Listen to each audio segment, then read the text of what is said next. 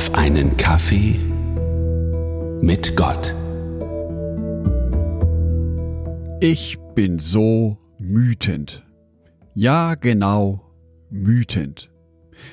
Dieses Wort habe ich vor einigen Wochen gelernt und ist eine Zusammensetzung aus müde und wütend. Eben wütend. Müde durch die ständigen Einschränkungen und Diskussionen aufgrund der Corona-Krise. Welche Regeln gelten gerade wo? Was muss ich mitbringen? Wie muss ich mich vorbereiten? Und ach ja, die Maske bitte nicht vergessen. Ich bin müde davon. Auf der anderen Seite bin ich auch wütend. Wütend darüber, dass zu wenige Menschen geimpft sind wütend auf Mitmenschen, die immer noch nicht verstanden haben, wie man eine Maske richtig aufsetzt oder was Abstand halten bedeutet. Gerade eben wieder im Supermarkt erlebt. Im Internet geht es dann weiter. Dort wird diskutiert, bis sich die Balken biegen. Auf der einen Seite wird behauptet, Jesus schützt mich ja vor einem Coronavirus. Ich brauche mich nicht impfen, ich brauche mich doch gar nicht an die ganzen Auflagen zu halten.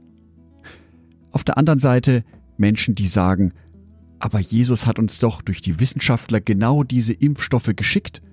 Menschen, die einen Plan haben, wie wir diese Pandemie besiegen können.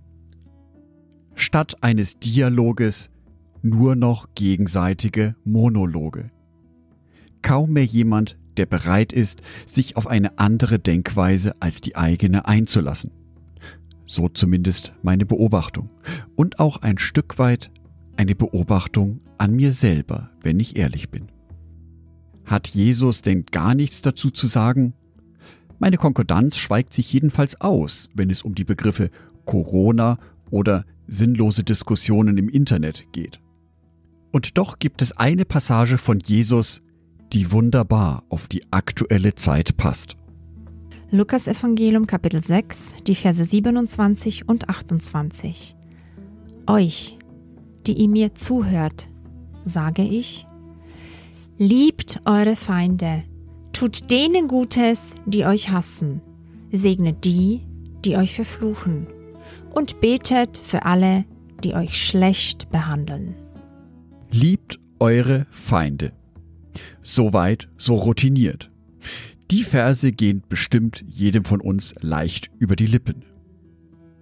Aber für mich steht da, jetzt am Ende des Jahres 2021 eben auch, liebt diejenigen, die ihre Masken nicht richtig tragen. Liebt diejenigen, die in der Corona-Pandemie eine andere Meinung haben wie ihr selber. Und auch liebt diejenigen, die noch nicht bereit sind, sich impfen zu lassen. Jesus durchbricht damit ganz bewusst das Gegeneinander. Ihm war bewusst, dass wir Menschen unnachgiebig sein können, wenn es um die Durchsetzung unserer eigenen Meinung geht. Jesus spricht hier davon, auf unsere Feinde einen Schritt zuzugehen.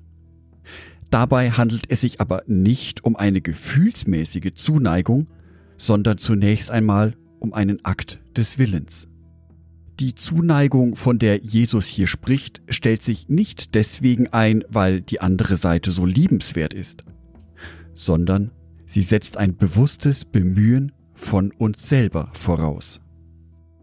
Unsere Feinde zu lieben heißt auch nicht, dass wir uns ihre Meinung als unsere Meinung zu eigen machen.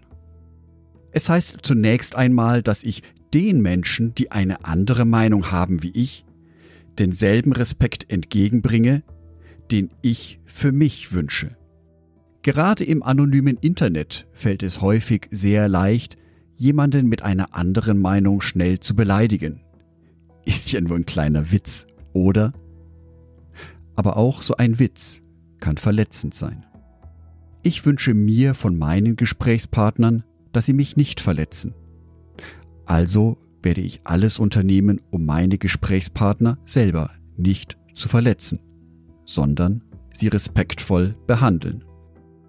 Wenn ich von einer anderen Person erwarte, dass sie zumindest einen Teil ihrer Meinung ändert, sollte auch ich selber bereit sein, einen Teil von meiner Meinung zu ändern. Ansonsten würden wir wieder nur wechselseitige Monologe führen, statt einem Dialog. Jesus wusste das. Genau deswegen stellt er uns diese unglaublich schwere Aufgabe, unsere Feinde zu lieben. Ich wünsche dir, dass dir heute genau dies gelingt, deine Feinde zu lieben. Das kann mit einem kleinen Gebet und wenn du ganz mutig bist, mit einem kleinen Segen beginnen. Niemand muss davon erfahren, außer dir und dem lieben Gott. Ehrlich gesagt, wird es mir selber schwer fallen, wenn ich dies das nächste Mal wieder mache. Aber ich werde es versuchen. Angedacht von Jörg Martin Donath. Bibeltexte eingelesen von meiner lieben Frau Sonitschka.